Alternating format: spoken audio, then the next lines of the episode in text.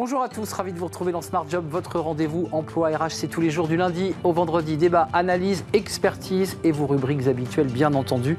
Aujourd'hui, dans Bien dans son job, on parle des rituels, euh, pas des routines d'ailleurs, il faudra bien marquer la différence, euh, peut-être pour se sentir mieux dans l'entreprise. Et on en parle avec Makeba Chamri.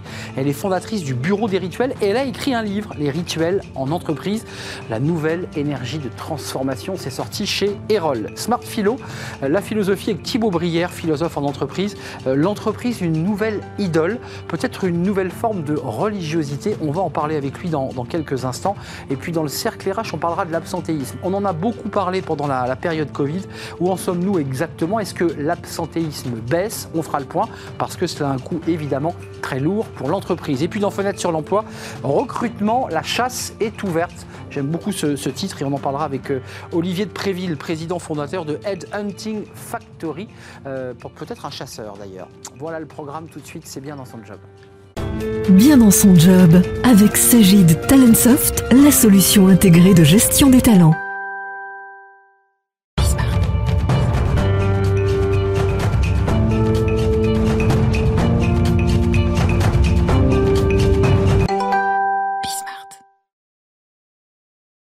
Dans son job. Et aujourd'hui, on parle d'un sujet, alors qu'on va essayer de vous expliciter euh, les rituels. Euh, peut-être pour transformer votre vie en entreprise, pour créer peut-être plus de, bien-être.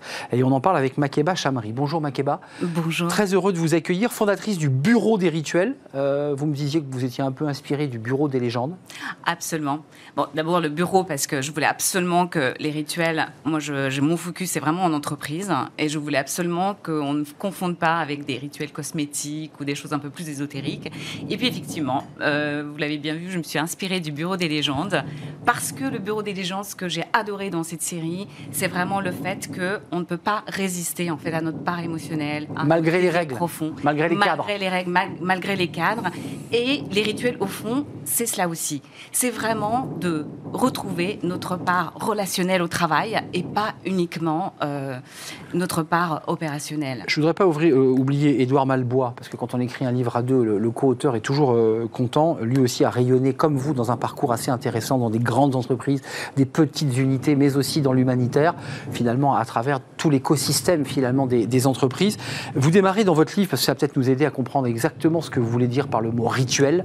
Euh, c'est Lévi-Strauss qui dit le rituel est pour lui une réponse à une anxiété logique innée à la rationalité humaine qui permet un découpage entre le monde discontinu et le monde continu. J'ai envie de vous dire après cette définition, on est pas plus avancé. Euh, c'est quoi votre définition du rituel?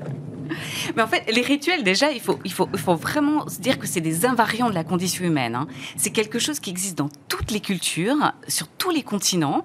Et c'est vraiment ces moments collectifs, ces actes symboliques qui permettent euh, aux communautés de traverser les passages, les transformations. C'est des célébrations, c'est des cérémonies, ça peut être des danses. Mais en gros, c'est vraiment ces, ces moments augmenter ces espaces qui structurent et cimentent la vie des communautés depuis toujours. Est-ce qu'un apéritif le vendredi soir entre amis, c'est un rituel ou une routine? Alors, un apéritif, justement, juste comme ça, c'est plutôt une routine organisationnelle. C'est justement pas vraiment un rituel. Dans le monde de l'entreprise, en tout cas, on confond souvent euh, les rituels et les routines. Je n'ai rien contre les routines, c'est très important, c'est très, mais ce n'est pas la même efficacité euh, que, les, que les rituels, dans le sens où dans les rituels, on va mettre une intention. Ça va être quelque chose qui ne va pas être mécanique. On va vraiment donner du sens. Parce que le mot rituel, très important, vient vraiment du latin ritus, qui signifie ordonnancement, c'est-à-dire structuré, avec du sens. On le verra tout à l'heure dans notre rubrique philo, euh, on parlait de religiosité, mais quand on parle de rituel, on parle de religion, on parle de voilà d'une codification d'un certain nombre de gestes presque liturgiques quand, on parle de, l'Église. Euh, là, on il y a un protocole qu'on respecte. Il y a un protocole, une règle, une organisation. Là, on, revient euh, au monde païen, mais vous avez donné la parole dans ce livre qui est très bien écrit à Nabil, bien écrit d'ailleurs avec des illustrations, je le dis, qui sont magnifiques et qui nous font comprendre aussi cette des question. Illustrations de Véronique Dehé. Exactement. tout à fait, parce qu'on a, on a pris le parti effectivement, aussi d'avoir une approche poétique et pragmatique. C'est vraiment, c'est vraiment ça, les deux côtés, parce que ce que sont les rituels aussi, c'est des actes, et en même temps, ils enchantent, ils émerveillent notre quotidien. Alors, vous avez un garçon qui s'appelle Nabil, vous le citez dans le livre. Au début, il est assez rétif quand vous.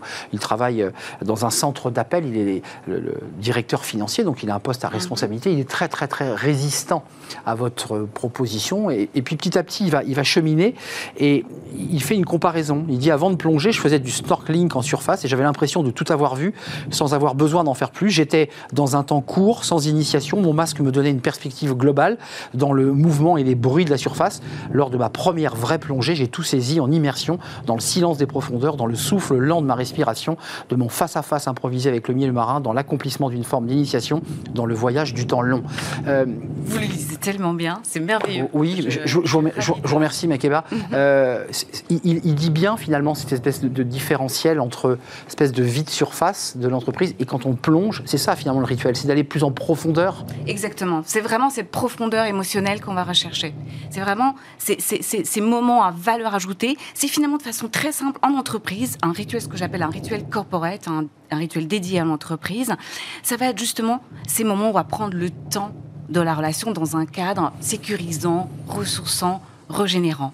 Et prendre ce temps de la relation, c'est essentiel aujourd'hui, dans le contexte dans lequel on, est. Ça veut dire que quand vous vous déplacez, ah bon, et bien sûr ce livre est un outil, mais avant d'écrire ce livre, vous faisiez, vous, implémentiez dans l'entreprise des rituels, ces nouvelles organisations en quelque sorte.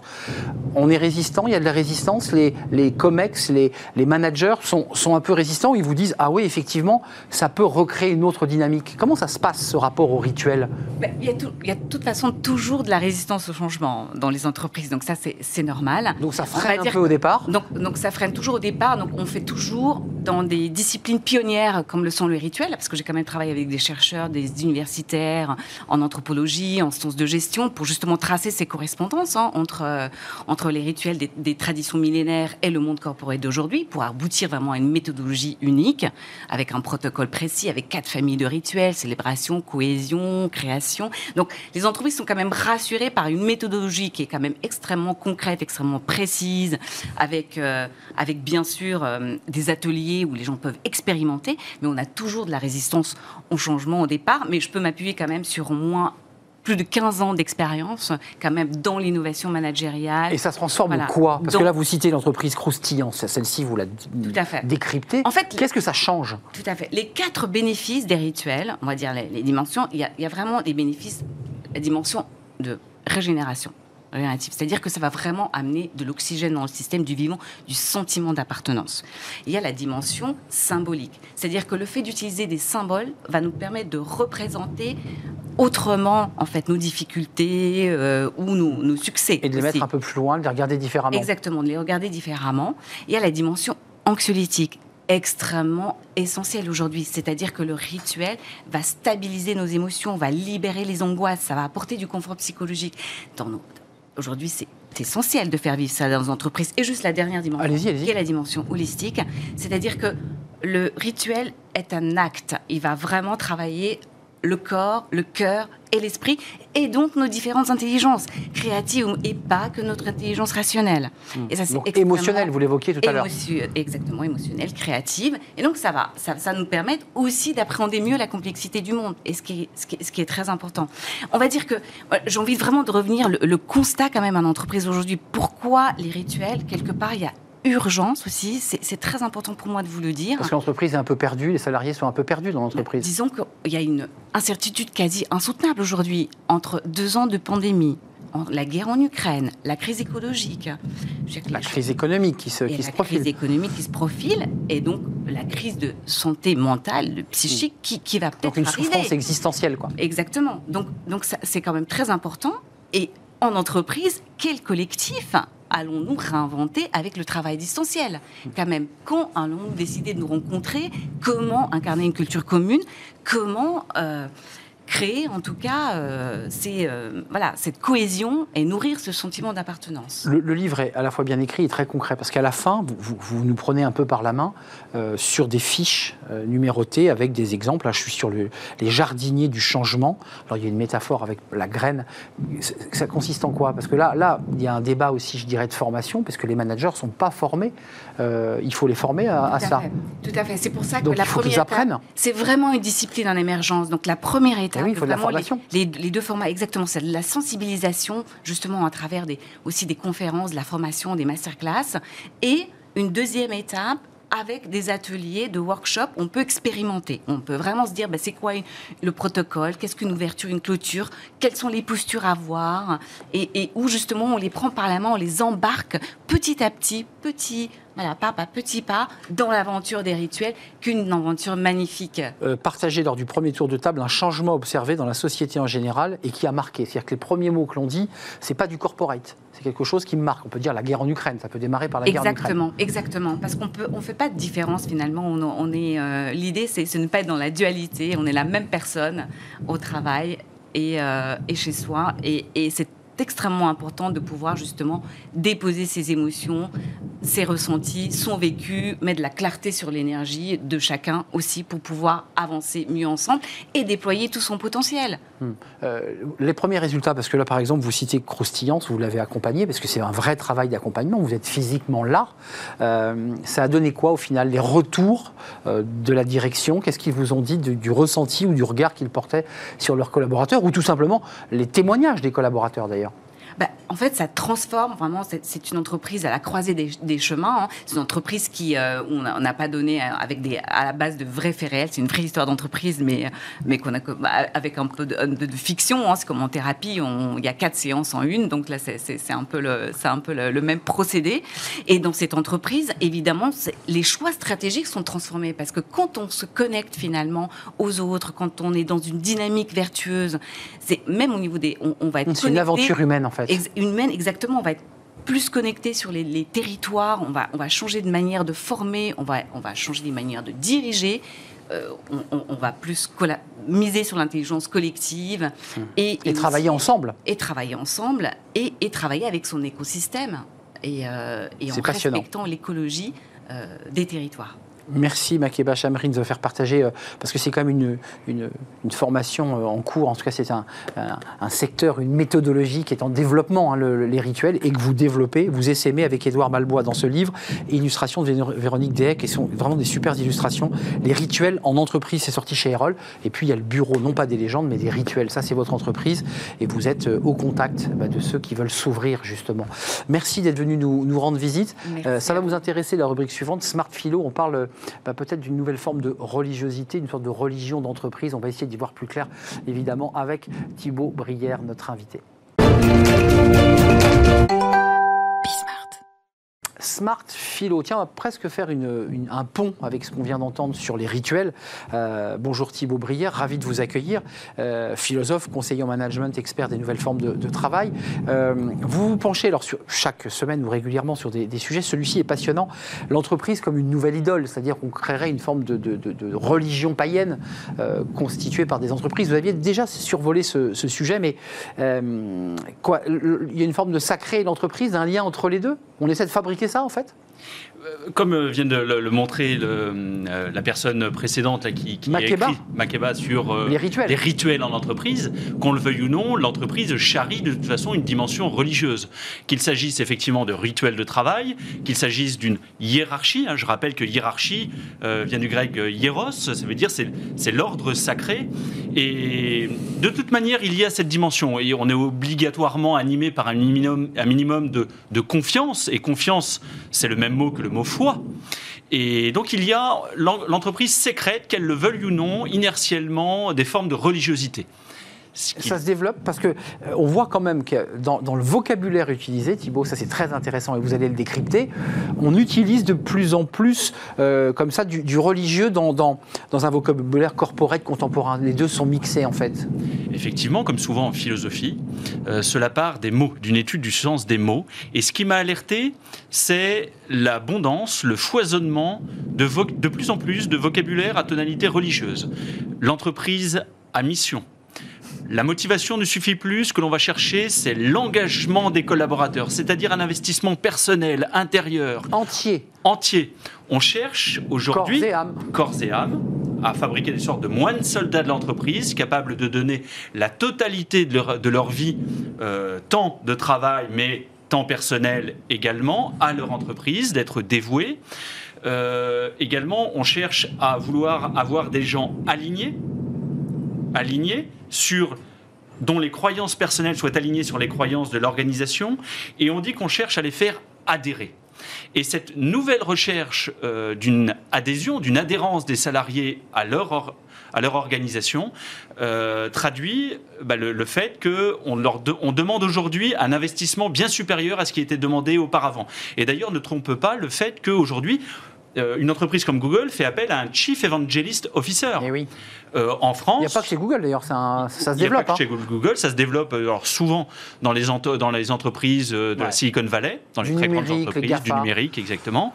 Mais en France, typiquement, euh, eh bien, on, on, parle déjà de philosophie d'entreprise et plus simplement de culture d'entreprise. Ce qui montre que l'on va aller chercher chez les individus un ressort plus profond et on va confier aux managers le soin de, justement de faire adhérer les membres de leur équipe sur les orientations stratégiques données par la direction. On va parler de management par le sens, par les valeurs, comme si l'adhésion euh, aux croyances collectives primait presque sur la performance économique. C'est Warhol qui disait Dieu est mort, vive le Prozac. Ça veut dire que les, citoyens, euh, se détournant du religieux, vont se tourner vers l'entreprise qui viendrait remplacer cela finalement. Oui. Le, philosophe Jean-François Lyotard, Lyotard parlait de la fin des grands récits, mm. c'est-à-dire qu'à une époque où on n'adhère plus euh, où les gens ne croient plus, ou ce qui ne fait plus sens, comme on dirait aujourd'hui, euh, ce n'est plus justement la religion, ce n'est plus la politique, ce n'est plus la famille, eh bien ce besoin incoercible en sens euh, des personnes va se reporter sur la dernière institution existante capable de dispenser du sens, qui est l'entreprise. Euh, est-ce qu'il faut vraiment chercher à donner une âme? Parce que c'est une question, si on, bascule, si on transfère cette espèce de côté sacré à l'entreprise, euh, c'est son rôle à l'entreprise de, récupérer cela, d'embrasser tous ces sujets? Enfin, ça, alors je crois qu'il y a là clairement une dénaturation du sens de l'entreprise. On peut la dénaturer de deux manières. Soit c'est une dénaturation de l'entreprise que d'être instrumentalisée par ses actionnaires, première chose. Mais il y a une autre instrumentalisation de l'entreprise, une autre dénaturation, qui est le fait d'être instrumentalisée au profit, si je puis dire, de ses salariés là où l'entreprise, normalement, a vocation à servir un besoin externe qui est celui des clients. Et euh, sa fonction n'est pas justement on ne doit pas lui donner une âme, on ne doit pas en, faire une, euh, une philosophie ni une nouvelle, nouvelle religion, parce que bah, les conséquences, ce sont celles que l'on voit aujourd'hui, c'est-à-dire que les individus sont épuisés à force d'avoir à y croire au travail et ne peuvent plus bah, dissocier, dissocier les deux, justement leurs croyances personnelles de leur comportement professionnel, d'où une inflation de burn-out, d'épuisement psychique. Alors j'ai vu dans un article que vous avez rendu à Famille chrétienne euh, passionnant, qui traite d'ailleurs de cette question. Alors là, vous faites un parallèle que je trouve très intéressant.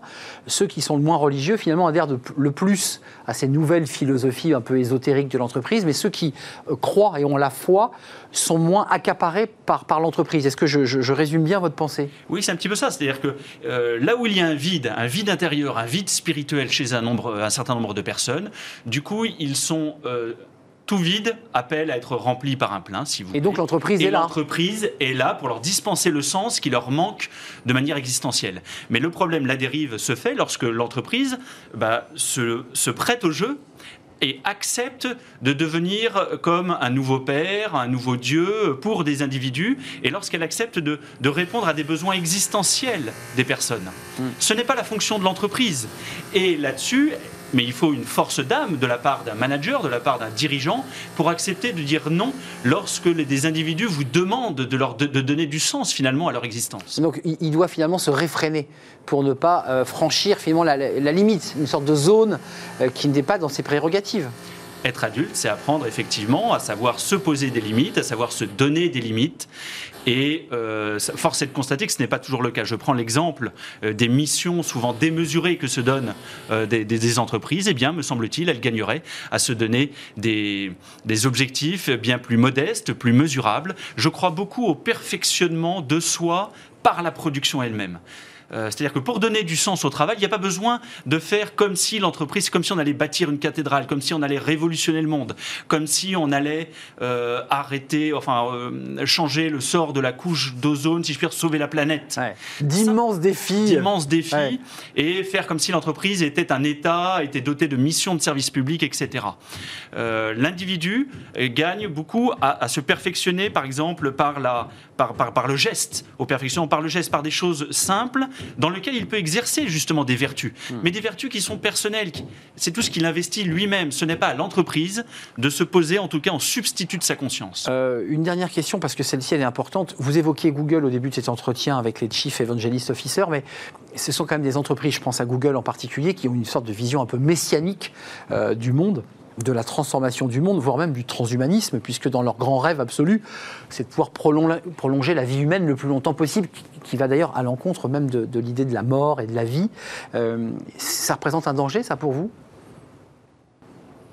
Écoutez, moi, ce qui me, euh, ça, ne me dérange pas qu'ils cherchent à faire croire ça à des personnes. Ce qui me ah dérange davantage. À faire croire ça, quand même. à le faire croire. Euh, une entreprise, malheureusement, si je puis dire, euh, souvent euh, se, sur, se surdimensionne, va se donner une. Oui, vous l'évoquiez, c'est lance des, défis intenables. En revanche, ce qui est plus étonnant, c'est lorsque l'on se prend à y croire. C'est le déficit d'esprit critique, si vous voulez, qui préside lorsque, voilà, au fait de, finir par adhérer à ce que l'entreprise essaye de nous vendre à, cet égard. Et il faut, il faut rester prudent, il faut rester, rester mesuré. Et euh, plutôt que de chercher, en tout cas les entreprises gagnent, plutôt que de chercher à aligner les personnes derrière, dans un même modèle, on doit promouvoir la diversité, donc l'esprit critique, une divergence de points de vue en interne. Au niveau des mots, l'entreprise est d'accord avec ce que je dis, mais dans les faits, elle cherche à avoir un personnel toujours davantage acculturé, davantage aligné, adhérent au même socle de croyances communes. Et elle est toujours tirée entre les deux entre les deux feux. Et je crois qu'elle gagnerait à se mettre les idées au clair avec elle-même. Hum, et écoutez les conseils de Thibaut Brière, parce que dans la vraie vie, c'est vrai que les entreprises sont parfois euh, dans une sorte de mécanique un peu traditionnelle. Une seule tête, euh, il faut que personne euh, n'en sorte. On est bien d'accord. Oui. Merci, cher Arnaud, de m'avoir reçu. C'est formidable. J'aime vous parler. Mais moi aussi, j'aime échanger avec vous. C'est toujours un vrai plaisir. Toxic Management, c'est votre livre sorti chez Robert Laffont il y a quelques mois maintenant. votre expérience aussi, qui, fait écho d'ailleurs à ce que vous évoquez là finalement. Et puis ce débat important sur le, le rôle et la mission de l'entreprise. Qu'est-ce que c'est exactement? Merci Thibaut Brière d'avoir levé les bras au ciel, comme ça c'était très, très beau. Euh, on fait une courte pause, on parle de l'absentéisme, qui est un sujet alors, qui est un, coût important pour euh, l'entreprise. Euh, on a vu évidemment de l'absentéisme, on en parlera lié au Covid. Où en est-on exactement des chiffres de l'absentéisme? Est-ce qu'il progresse Est-ce qu'il régresse On fera le point. Et puis quelles sont les, les vraies causes, les dessous de l'absentéisme? Est-ce qu'on s'arrête parce qu'on est malade ou est-ce qu'on s'arrête parce qu'on est à bout de force et qu'on n'a plus de sens à notre travail? Ça, c'est un vrai sujet. Et on va en parler dans quelques instants avec mes invités juste après la pause.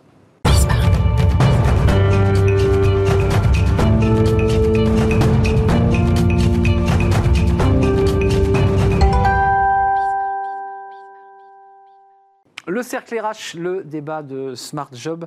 Euh, on parle aujourd'hui de l'absentéisme. Alors c'est un sujet euh, dont tout le monde a entendu parler, mais il y a une bataille de chiffres euh, sur a-t-il baissé, état des lieux post-Covid. On sait que l'absentéisme a été élevé, mais, dans des proportions moindres. on y reviendra pendant cette période Covid. Et puis il y a des troubles psychologiques, j'allais dire presque psychiques, avec des salariés qui, s'arrêtent sur des périodes d'ailleurs assez longues, parce que ce sont des personnes qui, ben, effectivement, en sortie de Covid, sont un peu perdues. On va faire le point ça coûte très cher euh, aux entreprises, cette question de l'absentéisme. Puis on va s'intéresser au dessous de l'absentéisme, euh, les véritables raisons qui poussent un salarié à se mettre en arrêt maladie. Puis on parlera, j'en suis sûr, c'est un sujet qui passionne un de mes invités, euh, bah, l'écart entre le public et le privé. Vous savez, ces, ces carences qui ne sont pas les mêmes. On, va faire le, point. Sabeya Bouchakour, merci d'avoir répondu à notre invitation.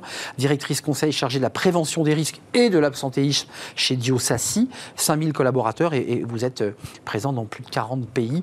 Euh, qui est un groupe multispécialiste dans le, dans le conseil et le courtage d'assurance. On fera le point avec vous sur les chiffres. Vous avez des chiffres avec un, panel très large. Oui. Euh, et puis il y a, d'autres institutions qui, eux, proposent d'autres chiffres. On, va les, on va les croiser et les commenter. Flaubert Vuillier, c'est de vous dont je parlais à l'instant, euh, fondateur de la Manufacture RH. Alors vous étiez venu faire une chronique coup de poing sur l'absentéisme il y a mhm. quelques mois. Je pense que vous reprendrez ces arguments et on parlera peut-être avec vous de, cette question un petit peu d'écart entre le public et le privé, mhm. cette bataille sur les jours de carence qui ne sont pas les mêmes. Euh, et on, fera le point avec vous dans, quelques instants. Merci en tout cas d'être là. Et puis notre euh, dernier invité, Thierry Meillat. Bonjour Thierry. Bonjour. Vous êtes avocat en droit social et on fera le, point, euh, tant sur le, le, dire, le coût parce que ça pèse beaucoup sur les épaules des entreprises, que sur le, droit. Qu'est-ce que dit le, Code du travail en matière d'arrêt maladie euh, Sabeya Bouchakour, rentrons dans le vif du sujet. d'après, alors d'après vos chiffres, on a eu une augmentation en 2020. euh, et en 2021, on est à 4,94%, qui est le taux d'absentéisme. Alors sur votre panel, de combien de personnes interrogées? 470 000 personnes par an en moyenne sur 4 ans. Donc c'est un très gros panel, Oui. mixant pour être totalement complet dans notre débat, CDD et CDI. Tout à fait. Ce qui veut dire que les chiffres d'autres institutions comme Malakoff n'ont peut-être pas pris euh, les mêmes, euh, les mêmes supports. Le panel n'est pas le même. Le panel n'est pas le même. Le Et eux panel n'est pas le même. indiquent que ça progresse. Euh, qu'est- Qu'est-ce qu'on qu'est-ce qu'on peut dire de cette période-là aujourd'hui comparée à celle du Covid? Euh, On a des salariés qui ne sont plus touchés par le Covid, mais j'ai le sentiment qu'on a des salariés qui sont atteints psychologiquement. Est-ce que ça, vous le confirmez? Alors, on a toujours, en 2021, des arrêts directement liés au Covid. Donc, euh, c'est toujours présent. Par contre, effectivement, on est sorti de cet état de sidération dans lequel nous étions en 2020, avec une hausse évidemment directement liée à l'impact du Covid. Mais on a effectivement une hausse euh, marquée post-Covid, notamment dans certains secteurs d'activité, c'est-à-dire qu'on sent l'avant et l'après-crise. Il y a une hausse toute particulière dans la santé et dans le commerce. Donc là, on voit bien que les gens qui ont été au front pendant le Covid, il y a une tendance de fond entre Mais- 2019 et 2021 qui est à la hausse. Euh, L'absentéisme, comment vous, vous, vous, le regardez cet absentéisme? Vous avez regardé les chiffres aussi, vous travaillez sur ce sujet. Euh, on, on est, on est encore dans les effets Covid, parce qu'on ne peut pas considérer, il y a eu les gardes d'enfants, des, des mères de famille, des pères de- qui disaient, ben moi je suis obligé de me mettre en arrêt maladie, je ne suis pas malade, mais mon enfant, l'école est fermée. Donc là, c'est un absentéisme qui n'est pas lié à la maladie. Là, en post-Covid, j'ai quand même l'impression qu'il y a des salariés usés, fatigués, qui disent, bon, bah, moi j'ai tout donné pendant le Covid, là je m'arrête. Oui, je pense qu'il peut y avoir cette conséquence. En effet, on sait que euh, le Covid, c'est pas euh, pas ponctuel. Ça peut, il y a des Covid longs, il y a plein de choses qui ont euh, bougé en entreprise. Et puis on a aussi eu tout ce spectacle hein, lié à l'absentéisme de des cas contacts. Qu'est-ce que je fais? Moi, je suis cas contact. Je contacte mon médecin, etc. Je pense que évidemment tout ça, Il y a eu un, petit effet d'aubaine ou pas sur les cas contacts? Est-ce que certains ont tiré un peu sur la corde ou pas? Ou c'était vraiment lié à une angoisse euh, Parce que c'est vrai qu'il y a eu les cas contacts, on s'arrêtait une semaine, on n'était pas sûr, on attendait le test, on avait trois jours, fallait voir le médecin. Moi, je pense que les gens ont quand même joué le jeu, notamment des messages qui étaient passés sur euh, le fait d'aller protéger aussi euh, les collègues de travail.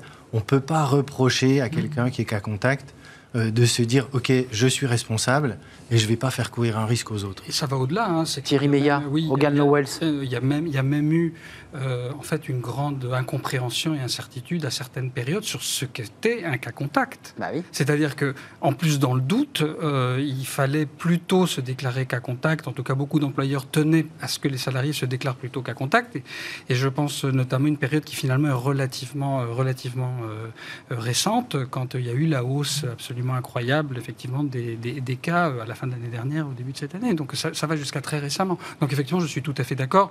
Les gens ont quand même globalement joué le jeu, et n'oublions pas que c'était pas simple de déterminer ce qui était euh, un cas contact ou pas. Hum, En tout cas, on a une augmentation là, du, du nombre d'arrêts maladie, parce qu'il faut aller voir un médecin qui fait une feuille d'arrêt maladie, qui est envoyée à la Sécu.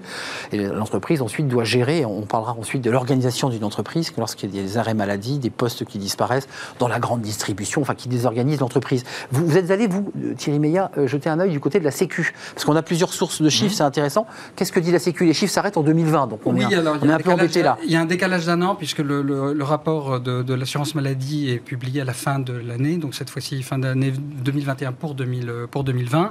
Mais ce qui est intéressant, alors là on parle uniquement de maladies professionnelles, accidents du travail. Alors évidemment, baisse des accidents du travail, ce qui est logique, puisqu'il y a Bah, n'allait pas au travail, donc on ouais. n'allait pas au travail, donc on risquait pas d'avoir des accidents du travail. Euh, mais en revanche, en maladie, ce qui est, euh, ce qui est intéressant, c'est que déjà dans ce rapport, on constate une hausse de 37% des euh, maladies professionnelles, c'est-à-dire euh, les maladies reconnues comme telles par la sécurité sociale après une procédure particulière, parce que c'est ce qu'on appelle des maladies hors tableau, pour des maladies, euh, des affections psychiques et psychologiques. Donc Dès déjà- 2020. dès- oui, donc dès 2020, ça corrobore bien, en fait, euh, ça va en tout cas dans le sens de, de votre étude. Euh, la sécurité sociale a constaté aussi cette évolution, et encore une fois, dans un périmètre qui est plus réduit, qui est celui des euh, maladies professionnelles, Hum. qui obéissent à un protocole très particulier. Euh, dans dans l'étude que vous avez devant vous, parmi les, les items et les, et- et les pourcentages, il y a un, un très fort pourcentage lié aux maladies psychologiques et psychiques. Tout Ça, vous le constatez? Oui, On a 60% des salariés qui nous déclarent que leur métier a un impact négatif sur leur santé mentale. C'est très important. C'est- c'est un- c'est- ça fait partie des résultats qui nous ont vraiment interpellés. Donc, Ça interroge beaucoup. hein. a- Et, et qui doivent interroger les entreprises. hein. et, Euh, et 50% des salariés qui déclarent que leur métier a un impact sur leur santé physique. Parce qu'on en parle trop peu. Mais, C'est vrai, euh, les- c'est vrai, mais le, travail continue à avoir un impact physique pour beaucoup de métiers. Et, et ça, effectivement, ça nous a beaucoup interpellés. Donc, dans les, on a mené deux études en parallèle. Une étude statistique à partir des données d'absence que nous avions et une enquête réalisée auprès de 3000 salariés Mmh, où, on leur pose- important. où on leur, on leur a posé la question très directement pour ceux qui ont été absents en 2021. Pour quel motif avez-vous été absent C'est important. 44% ont été absents pour avoir été infectés par le Covid ou cas contact. Ensuite, dans les motifs qui viennent euh, en, en tête des motifs, on a les maladies saisonnières, grippe, euh, gastro, etc., qui sont assez classiques.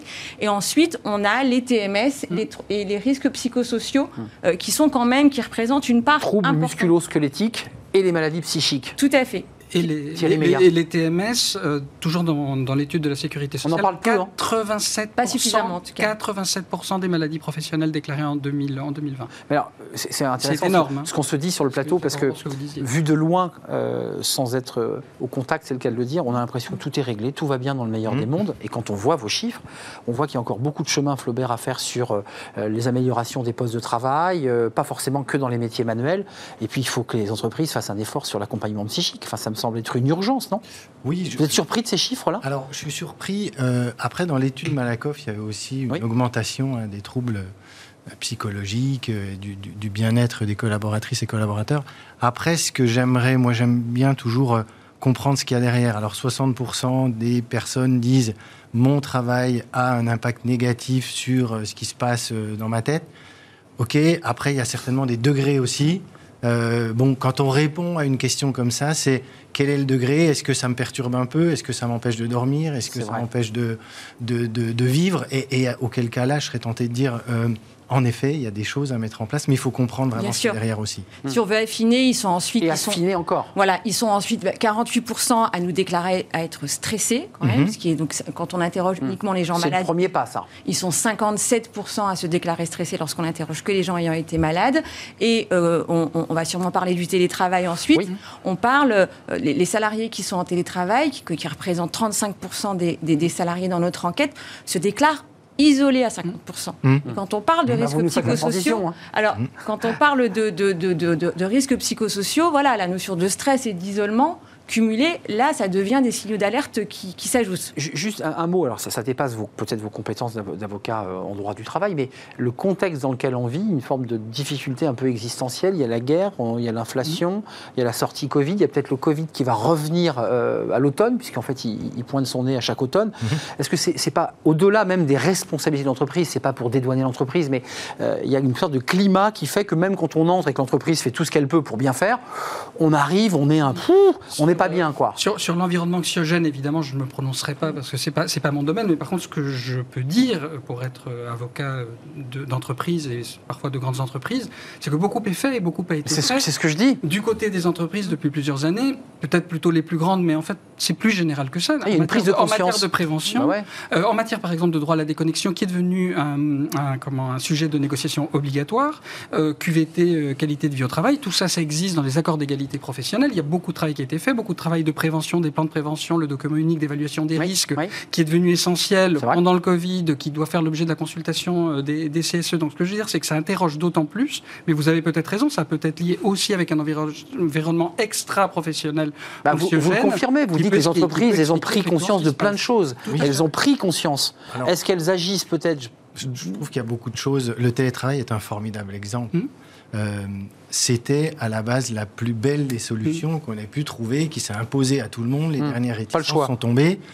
Euh, et puis on est en train de se rendre compte avec le temps que, ok, c'est bien, mais en abuser, ça craint, si je peux me permettre de le dire comme ça. Mais et là, je trouve qu'il y a une responsabilité des entreprises de euh, mettre en place des choses pour euh, faire bouger un peu le curseur. Ça y est, est-ce que, enfin, le tout télétravail, je pense que on en est revenu. Oui, Euh, L'homme est un animal social, Mhm. il a besoin Des de deux. Oui. collaborer. et à quoi sert l'entreprise Euh, on voit que le lieu de travail devient de plus en plus un endroit où les gens viennent Mhm. travailler ensemble. Mhm. Euh, Lieu de sociabilité, ouais. Gérer Même l'administratif en aménagement. en hein, télétravail. même en aménagement. Mais n'oublions pas une chose, c'est que seulement 40% des métiers sont télétravailleurs. Tout à fait. Bien sûr. C'est pas la majorité, et il y en a encore beaucoup de métiers qui ne sont pas. Juste ce chiffre quand même, parce que c'est la NDRH. Alors, euh, le panel est plus faible, hein, parce que c'est vrai que votre étude, elle a un très gros panel, que ce soit l'enquête ou l'étude.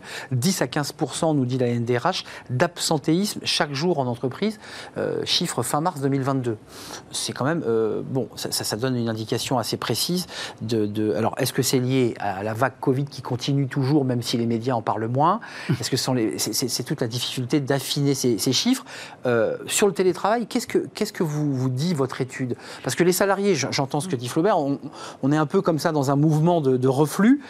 Mais en même temps, les salariés, quand on les interroge, ils vous disent Moi, je veux les deux. Oui. Je voudrais l'hybride, je voudrais être deux jours euh, chez moi pour travailler au calme, être bien, et puis trois jours pour voir mes, mes collègues. C'est un peu ça l'idée. Alors, ils plébiscitent largement le télétravail, c'est-à-dire qu'ils sont 79% à dire qu'ils sont satisfaits de l'organisation du télétravail dans leur entreprise. Et quand on leur pose la question des difficultés soulevées par le télétravail, on parlait de l'isolement tout à l'heure, mais effectivement, toutes les questions de cohésion, les managers de proximité, pour eux, c'est très compliqué. C'est-à-dire que quand on regarde plus précisément les réponses des managers de proximité, maintenir la cohésion dans l'équipe, c'est-à-dire qu'effectivement, là où le télétravail correspondait à une réponse, à une, à une, ca- à une possibilité d'avoir un équilibre vie privée, vie pro, là, on a une part importante des salariés qui que- nous précisent que c'est une difficulté de- de- de- d'avoir est-ce un qu'un, équilibre est-ce qu'un salarié en télétravail s'arrête moins souvent qu'un salarié à temps plein, cinq jours en présentiel? Ça, c'est une vraie question. Ça réduit l'absentéisme court. Ce qu'on a constaté Mhm. dans le- bah, mécaniquement, hein, euh, forcément, quelqu'un qui est, voilà, qui, est, qui est en télétravail euh, deux à trois jours par semaine, etc., on, on a euh, une baisse de l'absentéisme que nous on appelle l'absentéisme perlé, c'est-à-dire euh, court et fréquent. Euh, par contre, Ce l'absentéisme. n'est pas toujours lié à une maladie, je m'autorise. hein. Hmm Non, mais qui est lié à des difficultés d'organisation de vie, euh, garde d'enfants. euh, on n'est pas forcément malade. Enfin, on utilise l'arrêt Alors maladie on a posé, alors quand on a posé Alors- la question, est-ce que vous avez été arrêté pour d'autres motifs que pour des motifs de santé 7% des salariés nous répondent oui. Bon, Il y a, des- il y a de la garde d'enfants, il, y a des- il y a des enjeux de proches qu'il faut aider, etc. les aidants. Et on a 2% de salariés qui reconnaissent s'être arrêtés pour convenance personnelle. J'en parle parce que nous, quand on arrive en entreprise, on nous parle beaucoup d'absentéisme de complaisance. Ça veut dire que. Ben, J'allais y venir. Est-ce qu'on est des tirs au flanc ou pas? Il n'y en a que 2% qui le disent. Alors, on en Qui parle. le disent. qui le disent. Alors, je, je- on, on- les, les- Vous voyez comment ça met les pieds dans le plat Oui, mais pour le coup, nous, on a plutôt tendance quand même à se fier à la, la- j'allais dire, à la sincérité des réponses qui ont été données dans cette, parce que c'est c'est Oui, en raison de pas ligne, les sous croire, couvert d'anonymat, et puis ça se recoupe plutôt bien avec les données statistiques qu'on a par Donc c'est ailleurs. une, vous, dites une, une infime minorité Oui. qui tire au flanc et qui utilise l'arrêt maladie pour aller à la pêche. Mais c'est vrai que dans les, dans, les, dans, les, dans les personnes qui nous répondent qu'elles n'ont pas été dans une situation de burn-out, etc., on a cette espèce de, dire, de, Mm. pardonnez-moi l'expression, de ventre mou, de fatigue, de lassitude. C'est ça. Ils sont nombreux à parler de fatigue et de lassitude. Et nous, notre, dire, notre point de vigilance, c'est de se dire il y aura un après-Covid et l'absentéisme, il risque malheureusement d'augmenter. Flaubert Vullier et Thierry Meillard. Deux choses là. Parce que là, les tirs au flanc, c'est un vrai débat presque politique. Ça, vous savez, les arrêts maladie de complaisance, les Français sont des fainéants. euh. Oui, après, je pense qu'il ne faut pas tirer de conclusion hâtive. En revanche, je crois que c'est dans votre étude où il y avait quelque chose sur euh, l'absentéisme plus important à partir du moment où les gens habitent euh, loin de leur lieu de travail. Et je pense que ça, le télétravail est une vraie bonne réponse. Et je remets Arnaud sur la table pour la troisième fois. Le télétravail thérapeutique, qui pour moi est une vraie bonne solution pour limiter ces arrêts de courte durée, permettre aux collaborateurs de Je ne suis pas pas perdre bien, mais je d'argent. bosse quand même, mais chez et, moi. Voilà, et permettre à l'entreprise de euh, ne pas euh, devoir remplacer. Et je suis pas bien, ou juste, je reprends mon exemple Ouais. de l'entorse, L'entorse, exact. mais euh, je suis comptable, Ou le je, Je peux quand suis, même travailler, je peux travailler Je depuis peux chez moi, j'ai l'entorse, mais voilà, et, et je ne perds pas d'argent, et l'entreprise gagne, et, tout le monde, compliqué et la Sécu juridiquement. gagne aussi. Le droit. Très compliqué juridiquement parce que le problème, c'est qu'à partir du moment où euh, on, on a une affection, euh, le fait de travailler, même si c'est à distance, aujourd'hui, c'est pas vraiment reconnu par la sécurité sociale et donc derrière, ça peut entraîner une mise en cause de l'employeur pour On ne faute peut pas inexcusable. Ah, mais ça pourrait évoluer Alors, après je- tout. hein. c'est- une demande d'ailleurs. Je de- prends de- la jurisprudence Covid, et là, il y avait beaucoup de Ah bah gens qui avaient le Covid, travaillait, ben dont des ministres, Et qui travaillait. qui évidemment. bien Tout à fait, non, tout à fait et donc, on pourrait s'appuyer sur ce changement d'état cas, d'esprit et dire, allez, évolution des mentalités. C'est pour revenir juste sur, Thierry euh, sur les, les tirs au flanc. Moi, alors, Non, mais c'est je mets des guillemets, hein. bout, entre guillemets, petit, petit bout de, de la lorgnette, c'est quand même, j'ai eu assez peu d'appels de clients euh, me, me saisissant de ce type de situation. Mhm. Je ne vous dis pas qu'il n'y en a pas eu. Il y en a, évidemment, mais ça n'a pas été euh, si gigantesque que ça. Donc finalement, moi aussi, je, je crois assez aux 2%, là, au- ce- à ce petit Ce qui, pourcentage. rejoint, ce qui rejoint plutôt les résultats qu'on a quand on fait du contrôle médical hein, par rapport au nombre Oui, de, je j'allais crois, dire, de fraudes constatées. bonjour, montrez-nous. On- on- c'est c'est assez faible hein, le nombre de le, le- Contrôle Oui. médical mené par la Sécu, hein, on est enfin, d'accord ou, ou par, Ou- ou par, euh, l'initiative organismes de l'employeur. Ou, par, on a par assez vous. peu de fraudes constatées tout de même. Vous avez des, équipes qui vont frapper au port. C'est souvent davantage les organismes de prévoyance, d'ailleurs, pour le Ouais. complémentaire. C'est tout à fait. et-. Juste un petit mot, un détail, après on va parler de public-privé, mais euh, ça, ça coûte combien une entreprise? Parce qu'évidemment, on voit le, le- le niveau d'absentéisme et d'arrêt maladie.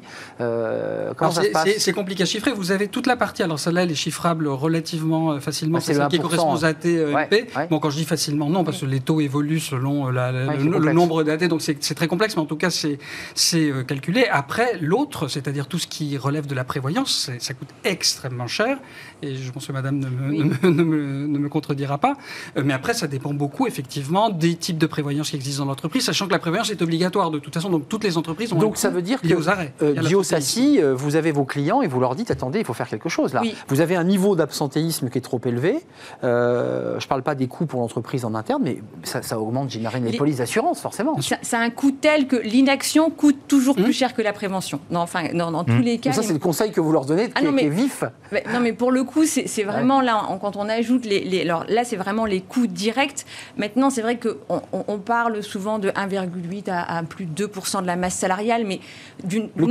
Oui, Mhm. mais d'une entreprise à l'autre, quand on est dans le commerce, par exemple, et qu'on est sur un effectif à flux tendu, une vendeuse en moins dans le magasin, bah là, c'est- ça a un impact sur le chiffre Ah bah, d'affaires, sur le panier moyen. Donc voilà, donc c'est vraiment nous quand on réalise des études d'absentéisme, on se rend compte que le coût dans une même entreprise n'est pas n'est pas le même en réalité. On a des on a des pertes de productivité, donc ça ça serait euh, voilà, on ne peut pas avoir, il n'y a pas de formule magique pour pour définir effectivement le, le coût de l'absentéisme, mais, mais c'est vrai que le, le coût est, est, est- est énorme. Je rappelle Flaubert, juste, hein, pour donner un chiffre hein, que j'aime toujours donner quand je parle d'absentéisme, quand on commence à être à 6% d'absentéisme, le 15 de France de rugby joue à 14, uniquement sur ces éléments-là. Sur l'ensemble du match, hein, c'est pas l'ensemble du hein, match, on est sur l'ensemble du match, sans compter euh, les, euh, ceux qui sont en congé payé, en formation, etc. Dans une équipe qui fait de la vente, Donc on que gagne j'ai bien connu, c'est de la perte sèche Mhm. et, et ça coûte beaucoup d'argent. Euh, juste, j'aimerais qu'on fasse un point parce qu'il y a eu un débat politique et ça touchait l'absentéisme, qui était d'ailleurs un débat soulevé sur euh, certains Français euh, utilisent les arrêts maladie de complaisance. La différence entre le public et le privé, essayez de nous éclairer. Il y avait des jours de carence, on n'a pas les mêmes quand on est dans le public. Non, mais pour simplifier, il n'y en a pas dans le public. Voilà. Alors, il y en a eu, puis il y en a plus eu. Voilà. En fait, il y avait toute une histoire autour Et on de a ça. réintroduit des jours de carence. Alors voilà, et puis euh, et, et dans le Deux privé- jours euh, Oui, et dans le privé, et dans le privé, euh, bon, ben, il y en a, il y a, il y a- il y a des jours. Deux jours. Voilà. Euh, alors qu'on soit bien précis, là, je me tourne vers vous, il y a donc deux jours qui ne sont pas pris en charge euh, par l'employeur, on est d'accord Oui. Donc qui- qui- on n'est rémunéré que sur le montant sécu. Il y, a, beaucoup d'études qui ont été réalisées notamment dans le, dans le, dans le, dans le, dans le- dans le public par rapport à, à la suppression euh, des jours de carence. Ce qu'on constate, c'est que à court terme, il y a un impact sur l'absentéisme court, mais qu'à long terme, il n'y a pas d'impact en réalité. C'est-à-dire que pas. Ah bon il y a un effet, j'allais dire, dissu... enfin, Oui. alors c'est- il y a peut-être il y, a- il y a des dogmes hein, autour Parce de que c'est dissuasif. On se dit, mais, je suis rémunéré sur la en- sécu, je en- perds de l'argent. en tout cas, sur les, sur les, sur, quand on regarde un peu les chiffres sur la suppression des, des délais de carence, il y a un moment donné où ça se lisse tout de même. C'est-à-dire qu'on constate un, un- un effet de, de- de baisse de l'absentéisme une fois qu'on qu'on- qu'on met en place des délais de carence, après, mais repart. sur le long terme, on, on constate que ça se, ça se lisse tout de même. Mais donc c'est un peu comme pour le chômage, euh, Flaubert Vullier. Il y a un, un absentéisme structurel et un absentéisme conjoncturel. J'ai le sentiment qu'on pourrait le traiter de cette manière. Il y a une forme d'absentéisme contre lequel on, on va avoir, on ne pourra pas descendre en dessous d'un certain taux. Vous êtes d'accord Ou est-ce qu'on peut arriver à, à se dire l'absentéisme, et si les, les boîtes font bien leur boulot, que la guerre en Ukraine s'arrête et que le ciel brille, globalement, on n'a pas de raison de s'arrêter? Non, je ne pense pas déjà pour une seule et bonne raison, c'est que nous sommes des êtres humains Oui. et qu'à un moment donné, Oui, je vous on a confirme. le droit de tomber malade. Ouais, c'est ça, c'est vrai. Euh, et des- surtout, on a le droit et on a le devoir de s'arrêter quand on est malade, parce qu'on pourrait parler du présentéisme et de ce que ça peut engendrer aussi. C'est vrai. Bon, donc, c'est en un revanche, droit. C'est un droit. Voilà, c'est un droit. En revanche, euh, pour moi, l'absentéisme n'est pas une fatalité. Et quand on est à des taux de 5, 6, 7, j'en ai, vu encore plus haut. On peut. Dans quel secteur Vous vous souvenez des secteurs Restauration. Bah, euh, d'accord. restauration. Eh oui, euh, eh oui. Moi, j'ai connu des taux à plus de 10%, hein, Oui. 10-12% d'absentéisme. Donc là, c'est fatigue, c'est stress, c'est Ah, tout, quoi. C'est là, on joue aussi un peu avec la règle quand même, ça, euh, qu'on se le dise. hein. Il, y a, bah, voilà, il y en a quand même qui jouent un peu avec le système aussi quand on commence à être à 12% d'absentéisme. Euh, voilà. Mais après, il y a des choses à faire. Et c'est pas une fatalité, il y a plein de choses à mettre en place. Il faut déjà connaître ces chiffres, c'est la première Ouais, des choses. sûr. Un DRH, un, un dirigeant doit connaître ces chiffres pour ensuite pouvoir comprendre et aller se dire quelle est la population la plus touchée. Il y a des périodes de l'année. Moi, je vous parle de la restauration. Quand il y a de la livraison, on sait très bien qu'il y a des moments dans l'année, mois de novembre, quand il pleut, il y a plus d'absentéisme. C'est plus difficile de travailler sous la pluie, etc. Comment je comprends ça, mes populations? Comment je communique? Et comment je m'adapte aussi? Et comment je crée un droit à l'absence aussi? Comment j'explique que je peux donner des congés par anticipation? Il y a encore des entreprises qui se disent Oh non, je ne veux pas donner les, les Et donc congés les gens par s'arrêtent. anticipation. Donc, de fait. Donc là, ils se mettent en maladie. Et on est en pleine prévention des risques, qui encore une fois est une obligation majeure hein, du droit du travail. Je pense qu'il faut le souligner. C'est toute une démarche, hein, c'est une démarche permanente, la, la- la prévention des risques. Et évidemment, le but est d'arriver à identifier les causes d'absentéisme pour les Pour réduire. Alors, les supprimer, effectivement, ça paraît, ça paraît a, priori impossible. Enfin, parce que On les- est d'accord. Oui, les entreprises. Et puis plus- de toute façon, la nature se venge, hein, puisque manifestement, La elle, trouve, elle, trouve, elle oui. trouve des moyens de toute Non, façon. et- Oui, la nature nous envoie des malades Oui. de toute façon. Non, et, puis vrai, les, c'est vrai. et puis les entreprises les plus vertueuses qu'on accompagne, elles sont à Tout à 2%. Enfin, on- 2%, c'est oui. le bon chiffre, C'est-à-dire qu'il y a quand même à un moment donné, enfin, il y a des pathologies lourdes malheureusement. 4,94 Il y a de des- chiffre moyen. Voilà, il y a des choses sur lesquelles, voilà, on, ne peut. C'est pour ça qu'il y, a- même des, DRH, nous, des fois, qui sont crispés quand on parle d'absentéisme compressible, parce qu'ils nous disent, ben non, il y a un moment donné, il y a. L'humain, c'est l'humain. Donc il y a une partie de l'absentéisme sur lesquels on a des leviers d'action. Donc là, effectivement, mais, mais il y a, en dessous de 2%, ça devient quand même compliqué. C'est-à-dire, Mais y les- compris pour les entreprises. Mais les risques psychosociaux, c'est quand même aujourd'hui un domaine euh, Euh, d'analyse. euh, Avant de nous quitter, on n'aura pas le temps de parler du public parce qu'il y a aussi des collectivités territoriales. J'ai vu qu'il y avait des chiffres alarmants d'absentéisme colossaux. Est-ce que euh, Diosassi travaille sur cette question? Est-ce que vous avez un levier sur les collectivités territoriales? J'irai les fonctionnaires pour le dire de manière un peu générale. Euh, ou est-ce que c'est un secteur sur lequel vous ne vous penchez pas et sur lequel il y a un énorme travail à faire sur l'absentéisme Alors, c'est- précisément une- un, un secteur sur lequel on, on- on- on se- on- développe et pour Eh lequel, oui. justement, on Il y a du dire- travail, vous confirmez Voilà, et, et on mutualise les efforts parce que les mairies qui sont toutes seules dans leur coin, euh, à un moment donné, elles n'ont pas euh, la, la direction, le référent.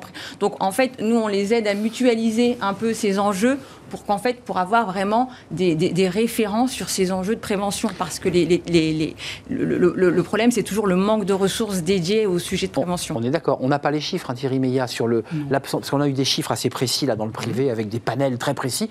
En, la fonction publique, c'est compliqué d'avoir des chiffres. C'est des, surtout, des rapports secrets. Et surtout la fonction publique territoriale, Territoriale, mais c'est qui est extrêmement émiettée. euh, Tout pour à avoir fait. exercé des fonctions de conseiller municipal dans une petite commune rurale, effectivement, vous parlez parfaitement des secrétaires de mairie qui sont des postes tout à fait particuliers, Hum. qui ont Et des risques et tout à fait essentiels, qui, qui connaissent, qui sont confrontés à des risques très spécifiques et qui sont mal connus parce qu'effectivement c'est totalement émietté en fait on est, on est dans un domaine largement inconnu Donc c'est intéressant ce que vous dites, Sabeya euh, Bouchakour, c'est que euh, Diosassi s'oriente aussi vers un travail Oui. d'accompagnement, de, prévention, Mm. parce que je pense que les chiffres sont assez alarmants. Alors simplement, les- si j'ai bien compris, les conseils régionaux gardent sous leur coude ces chiffres d'absentéisme. Euh, D'après les informations que j'ai pu glaner, c'est lié à un problème de sens au travail, de difficulté finalement de repères même dans l'organisation. Bah, Déjà, rien que le fait de ne pas avoir les chiffres, c'est alarmant. Ça Hmm. prouve qu'il y a quelque chose. Il y a des enjeux aussi de standardisation, d'avoir des outils, des, des, des, des modes de calcul Ah, même qui vous, soient vous les êtes dans mêmes. le flou là. Bah, non, mais alors, nous, on, on essaye justement de leur donner des éléments de benchmark et de les accompagner, y compris pour se positionner les uns par rapport aux autres, parce que euh, tout le monde ne met pas la même chose derrière un taux d'absentéisme. Donc On c'est est d'accord. voilà. D'où le un- débat qu'on a eu au début sur les chiffres, savoir Exactement. les panels, la manière dont on calculait. euh,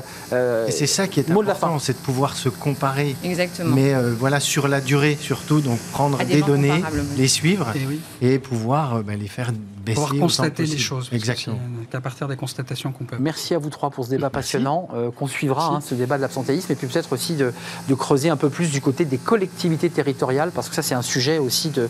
On a encore des marges, euh, et vous êtes en train de travailler dessus. Merci euh, Sabeya Bouchakour, directrice conseil chargée de la prévention des risques et de l'absentéisme chez Dio Siassi. Euh, merci à Flaubert Vuillier d'être venu nous rendre visite, fondateur de la Manufacture RH, avec Merci. ce euh, travailler même lorsqu'on est blessé, hein, euh, qui s'appelle le congé thérapeutique. Le mi-temps, Le mythe. le, temps le partiel. télétravail thérapeutique. Ah, même vous, vous maîtrisiez plus Le votre télétravail punchline. Le thérapeutique. télétravail thérapeutique. Merci à Thierry Meillat, avocat en droit social, droit du travail, chez Logan Owells. Je n'avais pas précisé le nom de votre cabinet. Lovels. Lovels. Voilà, Je- merci. J'ai mis l'accent. Lovels. Merci à vous trois. On termine par fenêtre sur l'emploi. On parle euh, bah, des cadres. Ils sont chassés. Enfin, vous allez voir sans armes. C'est tout de suite.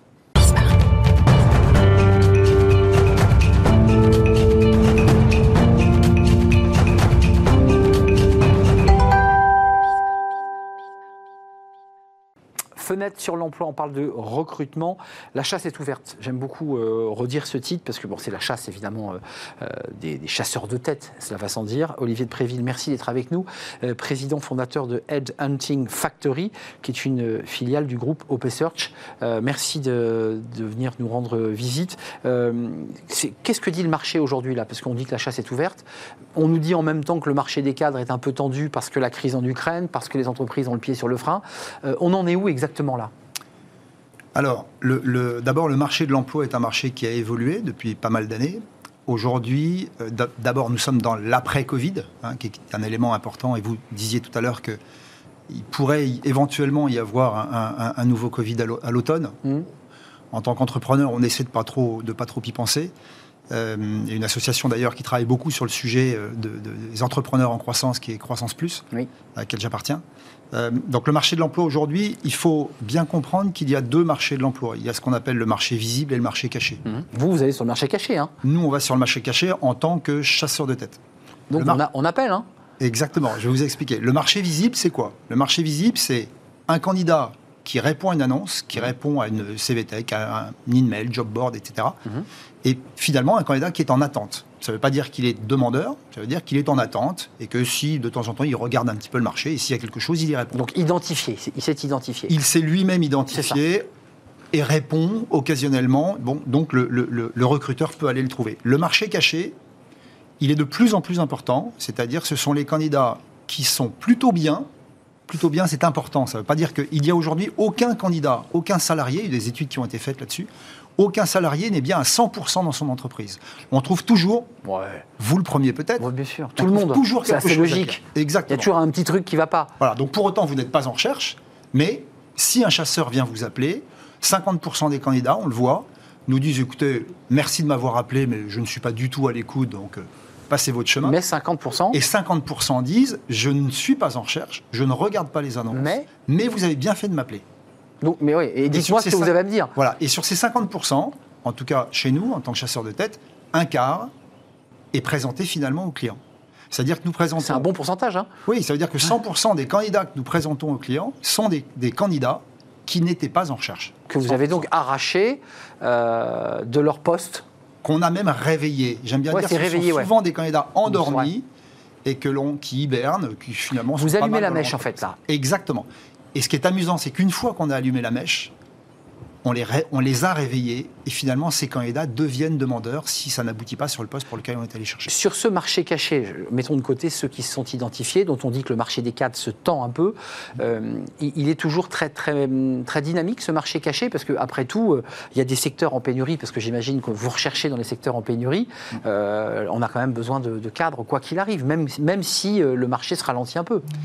Quand vous demandez à un DRH euh, quel est l'état du marché, il vous dit il n'y a pas de candidat. C'est pas vrai.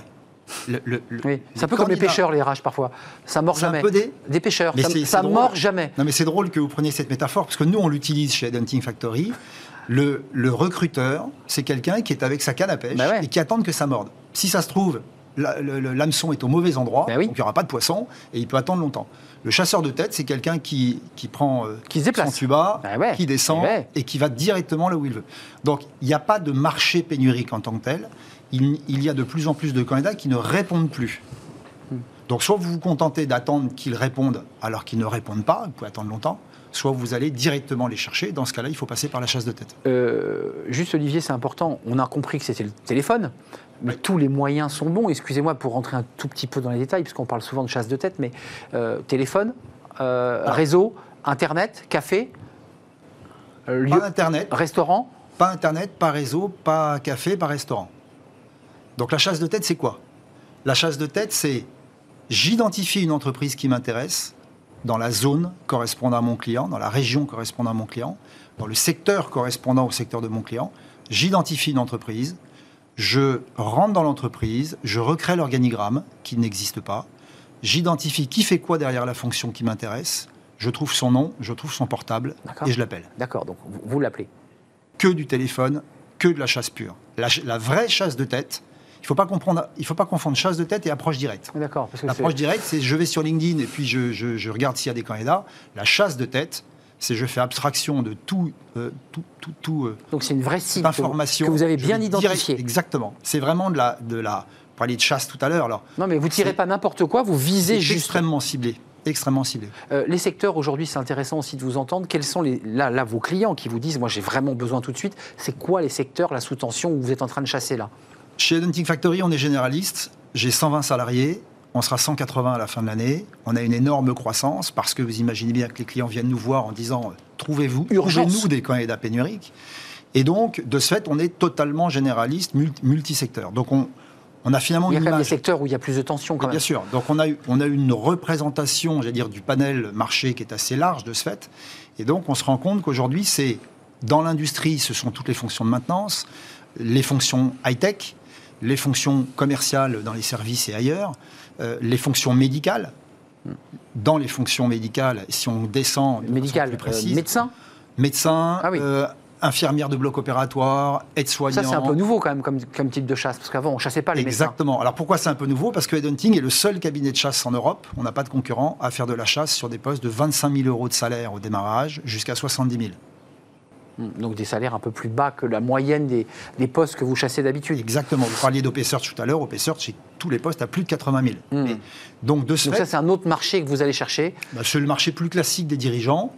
euh, mais, mais, mais Donc pour- 25 000 c'est quoi? C'est aide-soignante, c'est Alors, infirmière? 25 000, ce sont euh, des techniciens de maintenance, euh, des chaudronniers, des euh, commerciaux, avec une base fixe et, et- et un variable derrière. Ce sont euh, bah, 30, 40, 50, 60 000 euros. Ce sont toutes les fonctions. 75% des fonctions pénuriques aujourd'hui sont à moins de 70 000 euros. Hmm. 75%. D'ailleurs, euh, avant de nous quitter, c'est quoi le délai euh, Puisque vous avez parlé d'un ciblage, c'est vraiment très précis. hein, vous posez vraiment une petite. euh, Puis vous envoyez le missile, pour faire une, une métaphore horrible. Euh, entre le moment où vous allez euh, identifier, préparer, cibler, téléphoner, et le moment où vous allez emmener ce candidat dans l'entreprise. Parce que c'est quand même pas rien tout ça. Non, on dit souvent aux clients qu'il faut anticiper son recrutement en chasse de tête. Il vous faut lui- anticiper 8 semaines. minimum. Huit- on va dire une moyenne de 8 semaines pour avoir suffisamment de candidats à embaucher. Hmm. Donc, si vous avez un besoin en recrutement, anticipez-le, n'attendez pas, n'espérez pas avoir un candidat en 15 jours. C'est pas de la magie, il faut aller le chercher, c'est un vrai travail. Il faut, il faut lui donner envie avec un salaire, euh, avec des propositions alléchantes quand même. Oui, mais pas nécessairement, c'est fini ça. Il y a une, dix- une quinzaine d'années, Ah ouais, ça ça a fait évolué. 30 ans que je fais ce métier. Il y a 15 ans, ou même il y a encore 10 ans, le salaire était critère numéro 1 chez les candidats, c'est aujourd'hui critère numéro 3. Ah. Le 1, c'est quoi avant de nous quitter Bah, c'est ce dont vous parlez euh, avec Le- tout le monde, Le bien-être. Ouais, oui, c'est euh, l'endroit où je travaille, c'est la possibilité d'avoir du télétravail si possible. c'est ça. C'est tout ce qui est autour du poste. Exactement. Merci Olivier de Préville de nous avoir éclairé sur, euh, sur ce métier de chasseur de tête qui est quand même un métier de très très fin. D'orfèvrerie, fondateur de Headhunting qui est une, une filiale du groupe OP Search. Euh, 140, vous arrivez à 180 collaborateurs. Ils recherchent des collaborateurs. hein, donc, J'en euh, recherche 80. 80, donc voilà, vous recrutez. Voilà, c'est un double Et tout, le sujet. monde, et tout le monde salarié. Et, tout le monde salarié, que les choses soient claires. Merci de nous avoir rendu visite et vous êtes membre de Croissance Plus. Par ailleurs, c'est la fin de notre émission. Merci de l'avoir suivi, c'était un vrai plaisir. Merci à toute l'équipe. Merci à Romain Luc à la réalisation. Merci à Alex au son. Merci à Fanny Griesmer. Merci à Lily. Et merci à Carla pour l'accueil invité. Je serai là demain, évidemment. D'ici là, ben, restez fidèles à tous les programmes de, de Bismart. Bye bye.